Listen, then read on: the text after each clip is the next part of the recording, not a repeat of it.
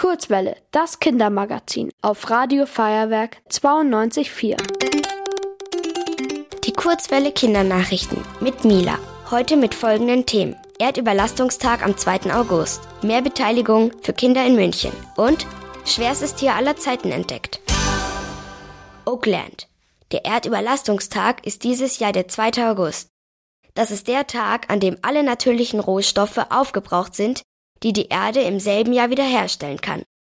Zum Beispiel wurden mehr Bäume gefällt, als nachwachsen können. Und es wurde auch mehr CO2 in die Luft gestoßen, als Meere und Wälder aufnehmen können.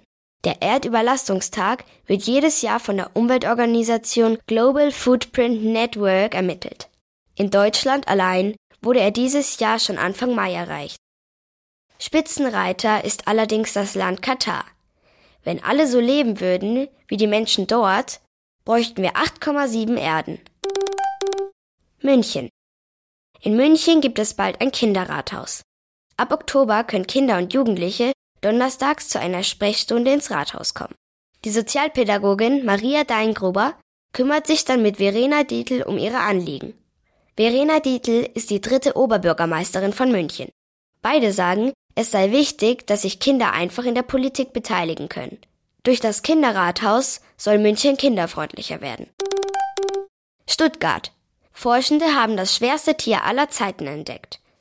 Der 340 Tonnen schwere Wal wurde an der Südküste Perus ausgegraben.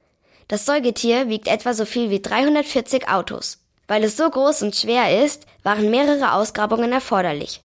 Von Peru wurde der sogenannte Perocetus colossus nach Stuttgart gebracht. Der Stuttgarter Paläontologe Dr. Eli Armstrong und sein Team untersuchen das Skelett nun weiter.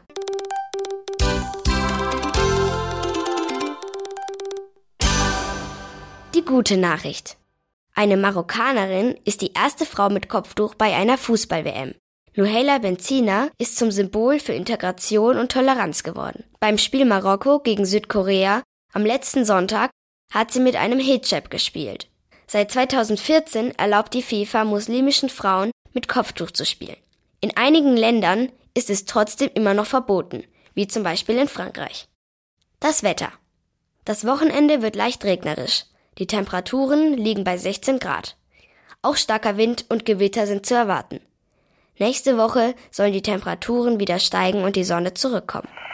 Ihr wollt auch ins Radio? Dann macht mit bei der Kurzwelle. Schreibt einfach eine E-Mail an radio@feuerwerk.de.